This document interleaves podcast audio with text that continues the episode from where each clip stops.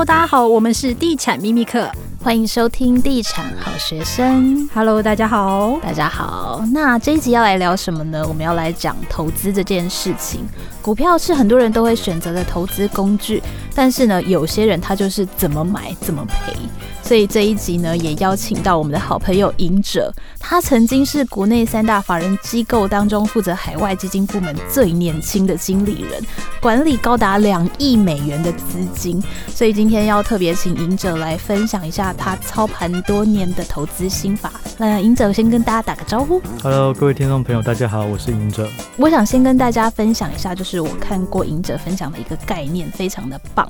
就是呢，他说买股票就像是挖金矿，那挖矿的工具很多，但是重点是你要挖对方向。但是我们今天就想要来聊一下挖错方向这件事情。很多人在投资股票的时候呢，会犯一些很基本的错误。那第一个，我觉得大家可能最常犯的就是道听途说、听信名牌。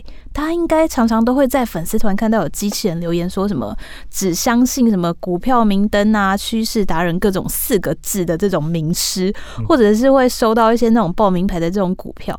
那所谓的这种名牌老师，到底是在玩什么把戏呢？嗯，好，我先回答一下哦，就是说。现在的这种资讯泛滥啊，或者资讯爆炸，其实股市也跟我们长辈比较不一样。就是在过去，他们可能都是看投顾老师的频道、电视频道这样。那现在其实有很多网络的，那透过类似是说 Press Play 这种线上课程，或是说免费的群组啊。那我觉得资讯很多，可是其实也有暗藏很多风险啊。那我看过有一些是要收费的，那收费就像过去传统的老师一样，他可能会给你一些标的，然后会给你价格啊，然后提醒你一个简讯买进之类的。那这种的话是比较传统。那后来比较多，有很多 Telegram 或者很多烂群组以后，它就变成是免费的。然后大家进入群群组以后，他可能就会突然呃贴某一个标的，然后你转过去的那个切到那个股票代号以后，发现哎真的马上开始大涨，你就会跟着买。那这种免费的，它其实就是等于他先布局，然后可能隔一两天以后，他再公布出来，让群主可能四五千人，一个人买一张，其实单量可能就四五千张了。那更何况还有大户之类的，所以有两种传统的就是收费。那如果是没有收费的，他就是希望你去拉他的股票。对，那这是两种。那其实我以前是有付费给投顾老师过。那真的吗？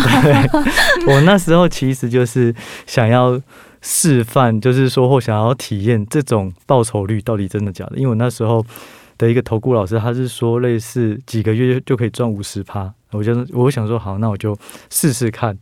然后发现他们的方式就是你进去了以后，他会分不同的等级。如果你的月费可能一万块、三万块、五十万、两百万，他就是。不同的这个通知你买进的这个时间，对，那那时候我算是有超过十万了。那时候就想说一个尝试，所以我基本上被通知到还算蛮前面的。但我后来发现它有一个问题，就是几乎大家都是会帮前面可能给两百万或是三百万这种会费的人帮他拉，所以我认为其实风险是蛮大的，而且后来。其实我跟着他们投资，我自己有一部有一小部分是测试的这个部位，其实后来也没有赚太多。然后，但是他们的广告都会说我在哪一天跟你说要买，然后那天是不是有涨五趴？哪一天要卖，是不是那天跌了七趴？是我就叫你要先卖。但实际上他们会有一些统计的偏差，就是你跟我说五趴涨了，可是你告诉我的时候已经涨了四点五趴了，或是已经涨了六趴了。所以我买的成本并不是你宣称的那五趴。我并不是前一天就有，只有前一天有的人才能享受那五趴，那卖也是一样，所以我觉得就是说，现在的网络时代有很多真的好心愿意提供很多投资方法或是产业讯息的，那那些我觉得大家可以去追踪，那但是也要小心免费的，因为免费往往也是最贵了。对、嗯，我觉得你好有实验精神哦。还有那个十万还在吗？那十万已经不在了。上了一课就，就是上了一课，后来他就说：“哎、欸，没关系，如果你不要的话呢，我这次给你打五折，五万就好。”因为对他来讲，他是免费的，所以就是他可以随便复制嘛。反正我就是多打一个简讯，然后跟没有简讯，可是我可能就多收收到五万。所以对他们来讲，其实报价相对是没有那么硬。嗯，对，所以也是一个大家要小心的。对，嗯、自己是蛮好奇的。如果你接到那种就是，嗯、呃，他说要寄那个他们的财务报表，那个、哦、对对对，你通常是怎么回复的？因为我们收到这个电话收到很多，真的哈。我听说如果你马上挂掉，他就会过一阵子都不会打。对，但是我们有时候人很好，还是会稍微回一下。但是我会说我没有在做投资。如果你有说你有做投资是做什么什么什么，他就觉得你有机会。所以我通常就说哦，我没有这个资金需求，我也没有钱做投资，哎，那他就比较少打。我觉得那个电话打打电话的这个最近有升级，因为我最近接到蛮多机器人打来的，真的、啊，对，他就是机器的声音，他可能看你会不会回答，他才会就是进一步跟你商量。那你会回答吗？我都直接挂掉，那挂掉应该有，就是机器人，我就会直接挂掉。哦，对、啊，现在的确很多。对，而且我也收到蛮多那种就是报名牌的简讯。哎、欸，我真的有朋友去买耶，他说他观察那个简讯三次，发现三次真的都有涨，但是应该就是像你说的那个，就是他会有一个时间差，就他就去买了以后呢就惨跌，对，好傻，就是魔咒啊，有时候会。对啊，嗯，不过。投资者其实常犯的错误，应该就是那个追涨杀跌。对对，就是当手上的股票涨起来的时候呢，就信心的满满继续追高；跌了就抱不住，就赶快脱手，因为觉得很害怕。这样，那结果一卖掉呢，它又涨回来了。对，找不到那个买卖的时机点，这部分可以给大家一些建议吗？可以啊，其实我觉得我们常在投资都会觉得这是魔咒，就是你买了什么那个就不动了，然后卖了以后 那个就开始动。对，但是我觉得，呃，就我而言呢、就是大家还是会容易做这山望望那山，就是你看你的持股没有涨，然后别人跟你讲的名牌开始在涨，你就会心很痒，就会跑走。那其实这个回归啊，就是说你对于这只股票有没有信心？那如果你对这只股票没有信心，其实就很容易人云亦云，因为你没有办法有判断力。所以我觉得第一个就是说，你买股票就算是台积电，你也要知道你看好什么而买。那就我举例而言的话，台积电就是科技会进步的话，所有的东西都需要更好的晶片，然后 IoT 物联网也需要更多的晶片。那台积电的竞争力相对很高，所以它就可以受惠。类似这种简单的一个概念，不一定要知道它现在五百块算贵，或者是八百块算贵，这个我觉得又是另外一个层次。所以第一个就是说，你一定要了解你买的股票是什么。那第二个就是说，当你要买一只股票，你一定要设好。买进价跟卖出价，好，就是说，当这个价格启动了，你再去买，或是再去卖。那买进价很容易，就是说，假设现在大盘一直跌，我就设定破六百，我就买台积电；破五百六，我再买一张；破五百四，再买一张。类似是这种，你可以自己按照自己舒服或是资金宽裕的方式去设定。那卖出价一样，你可以是看产业报告哦，卖出六百五卖出，或者多少卖出，这个是获利卖出。第二个是停损卖出，你可以依照自己的风险去抓，我要亏十趴卖出或十五趴卖出去做亏损卖出。所以就是说，你当你设定买进价、还有目标价的卖出、还有停损价的卖出这三个价格以后，如果股票的条件没有改动、没有变化，你就要按照你的这个价格去做设定。当你心中有价格，你就比较不会受到市场的影响了。这是我认为可能大家可以去。呃，努力的一个方向。所以你自己个人是很有纪律的在做这件事，绝对不会对舍不得，或者是对，对，就是说，我觉得后来就是股市在交易里面，最后就要变得很冷血。就是你看到一些大涨或大跌，你都不会大涨不会太开心，大跌也不会太难过，你永远都是在找机会跟风险。对，我觉得。就是股市会慢慢把我们训练成类似是机器人，可是其实之前也有人在提说，其实机器人的投资，假设你知道你要买什么卖什么，你把它写成一个程式给机器人去操作的好事，就是你比较不会受到情绪去影响到你的决策判断。嗯，所以有人是提倡这个的，只是说它的实物面很困难，就是很多细腻的条件，有时候是我们看到如果没有操作，机会就跑了。嗯，所以它很难量化。对，反正总而言之就是说，我觉得纪律是最重要的事情。但是很多新手都不会有纪律，但我觉得这也是人之常情，因为我一开始也没有纪律，所以一开始可以没有纪律。但是第二个就是说，当你遇到亏损或是因为纪律而犯下大错，你一定要懂得反省。对，因为我常说，就是说投资经验就是心理素质很重要。当你心理素质好，你就不会受到别人的操作、别人的报酬去影响自己的决策。心理素质好有两个，一个就是说你的投资经验的累积，第二个就是失败的结晶。对，所以我觉得投资亏损是必要之二，就是说亏损你才会成长，但是当你成长够了，就要回来。记得按按照你的纪律做事情，所以一开始可以没纪律，但是随着时间，随着你长大懂事了，一定要有纪律，然后股市才有办法长期的生存。嗯。我们刚刚有提到说，这个新手投资呢，其实常会犯这个没有纪律的错嘛。那其实我们也发现说，因为去年市场不错，嗯、所以呢，导致呢很多新手投资人他们是杠杆开的非常大，因为有很多激励人心的案例。嗯、像我们上次跟膝关节录音，他就说，哎、欸，他有一个朋友是十万块的本金在股市滚到八千万。那去年其实像这样的消息就还蛮多，比如说有一些出海的人，他们其实都补了很很大台。很大条的金鱼回家这样，那可不，所以可不可以跟大家聊一下，像这种高杠杆的操作方式，会有什么样的风险？嗯、好啊，其实你刚刚讲的那个例子，我也是心有戚戚焉，因为我周围也有一个长辈，然后他是住在呃非台北市的区域的公寓，老公寓。结果他居然，呃，在今年初还是去年底，他就要来看那个世贸象山站旁边有一个新要落成的大楼，然后也是豪宅，然后我就想说，哇，好激励很新哦！我想说，哇，你能从公，而且他已经研读或是投资股市二十几年，他算是这种菜篮族，资深菜篮族。然后后来才了解到，原来他也是因为杠杆，然后去压到航海王，然后就是直接翻了数十倍这样。所以我就觉得，但是这个是一个 算是一个迷失或很容易误导，就是大家会看到这种大呃贴出来的对账单，发现哎，原来赚大钱的都是靠杠杆赚的。对，嗯、我觉得暴利某个程度一定你压够重，那压够重的方法一定某个程度就是要杠杆。但是我们会以为压杠杆就一定能赚大钱，所以就会导致很多新手他可能就开始做当冲啊，进杀进杀出，或是压太多的资金，然后导致毕业。就是说。杠杆，我是觉得它是一个很好的工具，也是你要投资致富的很快的一个工具。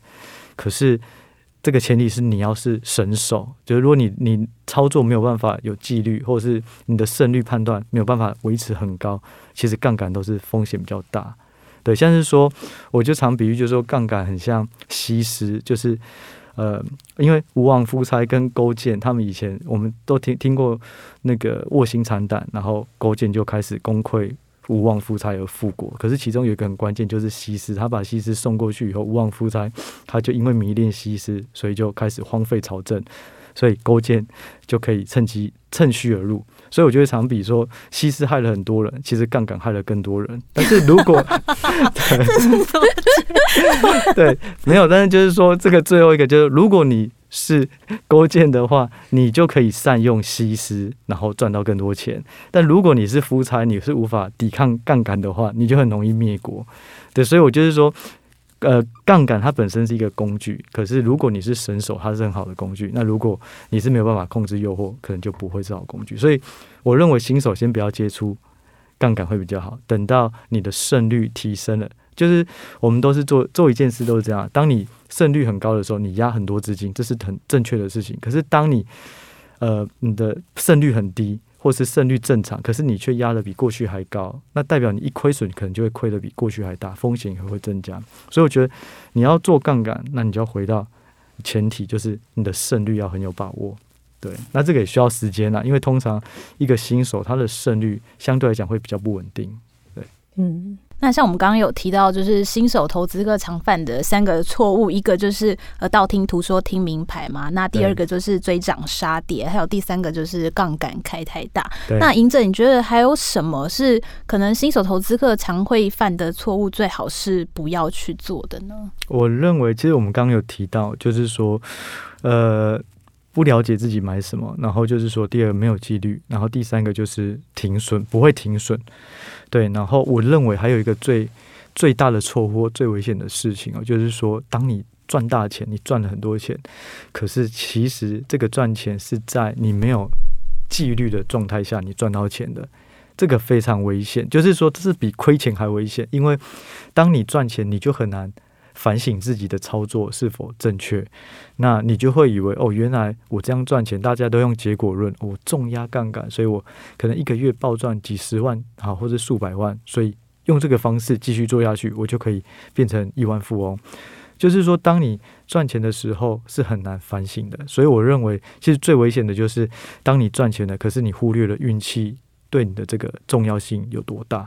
嗯，对。那我认为啦，就是说，如果要呃，要减少这部分的一个误判啊，我认为其实可以从这个建立一些人格素养做起，因为我觉得投资越久，我发现很多成功的投资人，他们都有一些雷同的素质或是人格特质，那也意味着就是说，其实投资跟生活是很难分开的，所以当你在生活上养成一些很好的人格特质以后，你在投资上也会有很大的帮助。那我自己认为有几个比较重要的人格特质，也会对自己的生活周遭都会变很好，也对投资会有很好。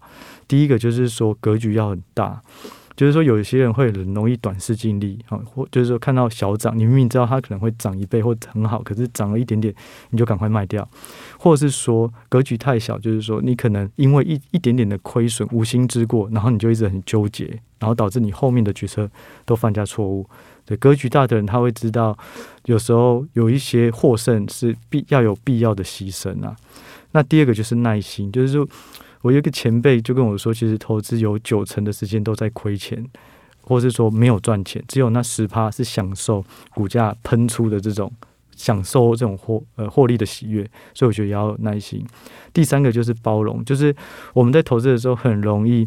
去抵抗别人对你个股的一些看法，可能他会说，哦，台积电其实不好，联电其实不好。可能你有你持有，你就觉得很不舒服，你就说他哪不好？他现在是全球怎样怎样？但我觉得包容很重要，就是你要接纳更多的意见，你的投资盲点就会减少。那再来就是乐观，因为投资很痛苦，所以我觉得乐观 乐观才能走得长久啦。那最后一个就是要保持怀疑，就像你说的。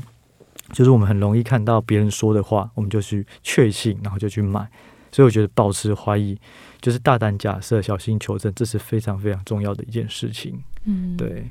我们今天邀请赢者来聊股市，然后最后其实发现股市 跟做人有异曲同工之妙。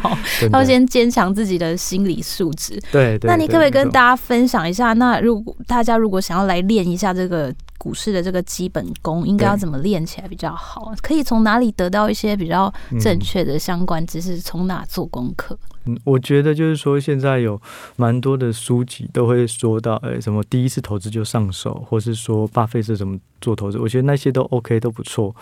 最基本就是说，我们投资一定要先能了解股市，所以我认为基本面还是重要的。虽然有些人可以透过技术分析或透过筹码分析赚到钱，但是你要长期赚到钱，你要有信心，对持股有信心，不会受到别人干扰。我觉得一定要有基本的基本面的了解。对，所以我第一个我是觉得说，大家要先了解去看简单的财报或是财务比率，哪些是重要的。我们不一定要非常懂会计，可是财报所呈现的东西，我们都要先去知道。然后才有办法判断公司的状况好坏。那第二个就是说，我们可以先从自己有兴趣或是熟悉的产业先学习。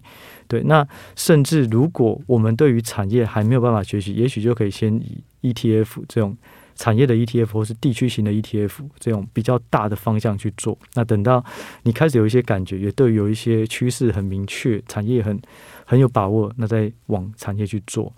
那再来，我觉得就是说，你要培养你对于股市的敏感度。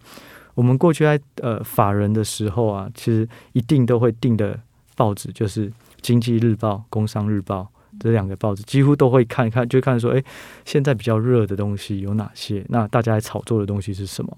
那杂志的话呢，大部分都会订《先探》《金周刊》《财讯》。但是我们这没有业配啦，就是就是我是 给大家参考。对对对，就是法人那时候都会听，因为这些对于投资的这个产业观点或是一些分享，我觉我们当时都觉得都还蛮多的。有这些平面的这种资料，就是主要要培养自己的敏感度啦。那最后，如果基本面会有了，我觉得大家可以去挑一些简单的技术分析的指标，然后反复测试。那再来就是说，如果你是投资台股，可以多去学筹码面的判断。对，如果能够达到这一些，也许需要个两三年，但是应该就会有一个很好的一个马步啊。嗯，其实每次跟赢者聊天，都可以感觉到他真的是很诚恳，在分享他的一些经验，真的人很好。那大家如果对赢者这个投资概念有兴趣的话呢，也可以参考，因为他最近恭喜出了这个新书 《影视致富地图》。对，嗯，那它里面有这个更详细的论述。那有兴趣的听众呢，可以到各大通路购买。那请问你最近会有这个签书会的活动吗？没有。嗯，目前在争取，应该是会在四月底的时候会有签书会的活动。那签书会之前在。呃，四月十二号应该也会有一个成品虾皮的直播，然后就是去那里卖书。可以，大家如果就是有兴趣的话呢，就可以到那个各大通路来看一下这个影视致富地图。那这一集也很谢谢隐者来上我们的节目，谢谢。那我们下一集再见喽，拜拜，拜拜，谢谢大家，拜拜。